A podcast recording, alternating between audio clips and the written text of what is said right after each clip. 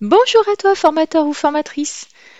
Aujourd'hui, je t'explique comment conclure une formation en quatre étapes essentielles et efficaces. Mais avant, je lance le jingle. Bienvenue sur le podcast du blog formationdeformateur.fr qui vous accompagne pour devenir formateur ou formatrice.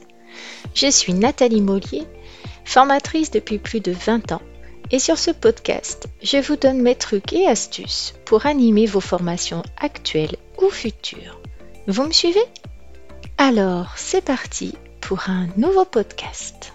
Et oui, c'est le dernier jour, la dernière heure et bientôt les dernières minutes de cette formation que tu as animée avec passion. Il va bientôt falloir la conclure et surtout faire de cette conclusion un moment fort pour toi comme pour le groupe. Parce que jusqu'au dernier moment, tu vas devoir t'assurer que tes apprenants ont bien posé toutes leurs questions et que tu as répondu à leurs attentes pendant toute la formation et même si elle a duré une seule journée. Étape numéro 1. Rappelle les faits marquants et les principaux points à retenir. À la fin de ta formation, il est important de prendre ce temps afin de rappeler les faits marquants de ta formation. Ce moment est rapide. Bon, ça prend à peine 5 minutes. Par exemple, pour une formation de 4 jours, tu pourras reprendre succinctement ce qui s'est passé lors de chacune de ces journées. Ça te permet en fait de rebalayer le programme rapidement. Et juste après, tu prends le temps de rappeler les quatre points principaux à retenir de ta formation. Par exemple, si vous ne deviez retenir que quatre choses de ces deux journées, ce serait blablabla. Bla bla bla. Alors n'oublie pas hein, d'encourager tes stagiaires à poursuivre ce qui a été dit ou fait pendant ta formation. Ça, c'est important hein, parce que certains vont trouver difficile de tout mettre en œuvre rapidement. C'est normal. Tu viens de les, leur parler, de leur expliquer des choses, les mettre en situation, de leur faire faire du travail pendant 2-3 jours. Et en fait, ça prend beaucoup de temps à mettre en place. Après, bien sûr, j'entends toujours les mêmes raisons. Hein. Alors, j'ai pas le temps, euh, il n'y a pas assez de moyens, euh, l'organisation de notre entreprise, elle est trop rigide, ma hiérarchie, elle est super difficile à convaincre, c'est des gros hum. Mais en fait, il est important quand même que les stagiaires comprennent qu'ils ont une part à jouer. Hein. ils sont une part importante de leur édifice, hein, de l'édifice de leur entreprise, de leur service, etc. Ils servent pas à rien.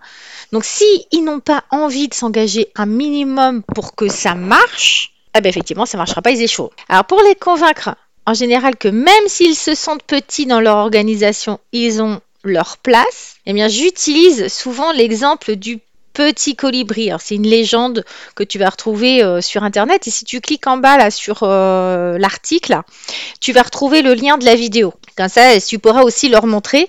Moi, je trouve que c'est toujours très pertinent lorsque les gens me disent Ouais, mais en fait, euh, moi, je suis qu'un maillon faible dans une organisation énorme, donc je sers à rien. Étape numéro 2. Je te propose de faire un retour sur les attentes des stagiaires. Ça, ça me semble vraiment important après euh, juste avoir refait le tour déjà sur les points marquants à retenir pour eux.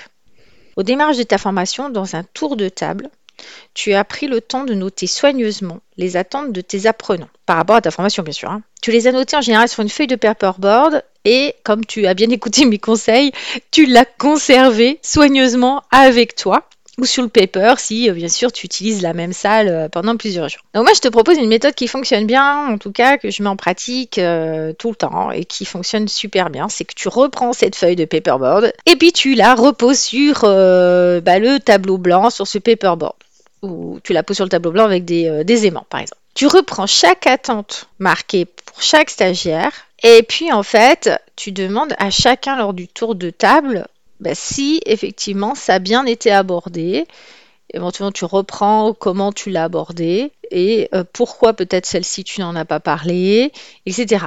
C'est vraiment important. Moi, souvent, je l'associe au tour de table de conclusion parce que j'aime bien que les gens ils s'associent en fait à ce moment fort euh, qui est est-ce que mes attentes ont été ou pas satisfaites la formation. Donc en étape 3, ce que je te conseille, c'est qu'en parallèle effectivement de cette histoire de satisfaction d'attente, c'est de faire un tour de table. Comme ça, chacun va exprimer son ressenti par rapport à la formation. Ça s'appelle l'évaluation à chaud. Hein. J'ai fait un article là-dessus dans, le blog, vraiment euh, centré là-dessus et certainement que je le mettrai en podcast après. Dans cette évaluation, grosso modo, tu vas demander à chacun ce qu'il a retenu de la formation et euh, si par rapport à ce qui est marqué au paper, eh bien, ça a été abordé et si pour lui, ça a satisfait son attente ou ses attentes. Moi, une question que j'aime bien poser aux gens, c'est qu'est-ce que tu vas mettre en place dès demain matin en arrivant au travail? Donc, euh, alors ça, c'est parce que j'anime euh, des formations pour des gens qui vont, euh, qui sont en entreprise. Mais si c'est un demandeur d'emploi, si c'est un,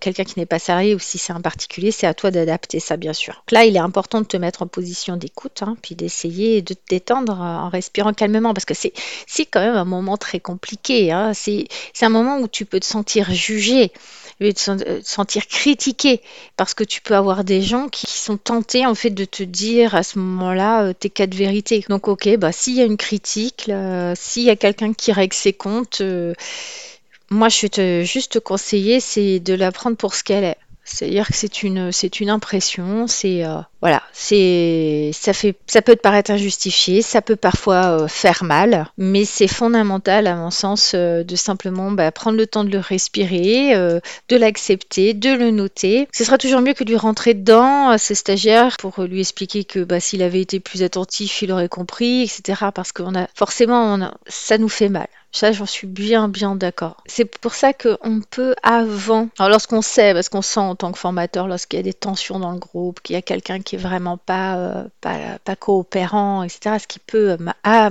arriver. Malheureusement, c'est très rare, heureusement. Hein. Par contre, lorsque tu as quelqu'un comme ça qui est peu coopérant ou plusieurs personnes, eh bien, c'est peut-être qu'avant de faire le tour de table, avant de revenir sur les attentes que tu avais notées au paper, c'est de distribuer les questionnaires d'évaluation à chaud. Comme ça, ils les remplissent. Et puis, euh, tu attends qu'ils aient fini. Parce que sur ce questionnaire d'évaluation, on va leur demander si chaque objectif, et on reprend chaque objectif, a été atteint, pas atteint, etc. Il y a plein de choses. Ça les oblige, en fait, à sortir euh, du cerveau reptilien qui peut être en mode critique, etc. Euh, et d'aller vers un cerveau réflectif en fait, euh, qui, euh, qui leur demande de réfléchir beaucoup et de se positionner. Et du coup, après, souvent, le tour de table est beaucoup plus calme que si tu le fais euh, à l'inverse. Par contre, c'est moins spontané, donc tu recueilles moins d'infos.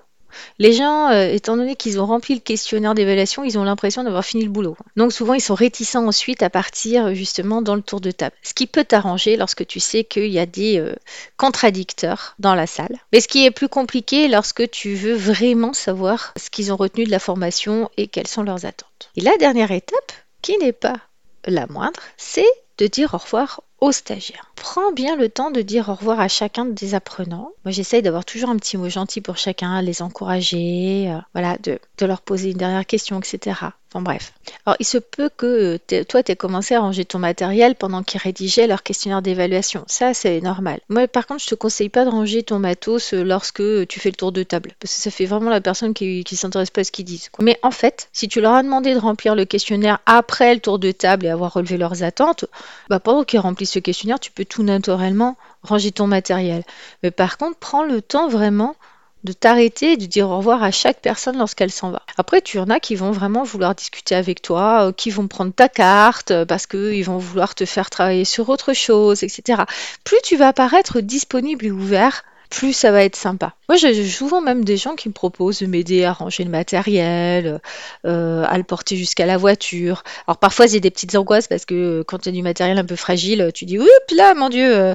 Mais en fait, tout se passe toujours très bien. Donc, n'hésite pas à laisser, bien sûr, ton adresse mail au tableau si tu l'as pas laissé sur tes supports. Tes coordonnées, normalement, devraient être sur, tes supports de formation. Tu peux aussi distribuer ta carte de visite. C'est vraiment le bon moment. Autant c'est maladroit peut-être en, début de, formation, autant c'est pertinent euh, à la fin euh, de les mettre soit à euh, disposition sur, sur la table, soit en fait de les donner aux personnes lorsque lorsqu'ils s'en vont. Alors peut-être que toi tu vas dire, moi je ne peux pas leur donner mon adresse mail, t'imagines, ils vont me harceler quoi, ils vont m'appeler tout le temps, enfin m'envoyer tout le temps des messages pour avoir des infos, etc. Bon, en fait, moi, je le fais à chaque fois, et puis je suis loin d'être noyée sous les questions. Alors c'est vrai que en formation de formateur, si j'ai créé ce blog, c'est aussi parce que ça me permet de recenser un peu les questions voilà, qui m'ont été posées, et donc de les renvoyer vers, euh, vers le blog. Alors c'est vrai que je laisse rarement du coup mon, numéro de téléphone parce que là, euh, je pourrais pas répondre aux appels de tout le monde. L'email, c'est pas mal parce que ça leur demande déjà de réfléchir avant de, de t'envoyer un mail, et donc de poser vraiment leurs problématiques aussi, donc d'être plus clair. Mais en tout cas, moi je dis, il faut vraiment se quitter en bons termes, même lorsque l'apprenant n'a pas toujours été cool avec toi et pas toujours sympa, euh, parce que ça peut arriver. Parce qu'en fait, euh, ta grande surprise, tu verras que ça peut être des stagiaires qui vont devenir des futurs clients. En tout cas, moi je pars toujours du principe qu'un stagiaire peut toujours devenir un futur client ou un prescripteur. À toi tu vois Merci de m'avoir écouté. En complément de ce podcast, j'ai écrit un article détaillé sur ce sujet que je vous invite à lire sur mon blog formationdeformateur.fr. Encore merci pour votre attention.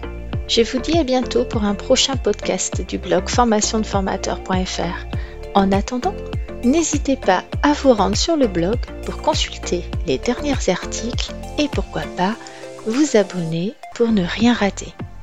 Et si vous avez aimé ce podcast, vous pouvez me laisser un avis et une note. À très vite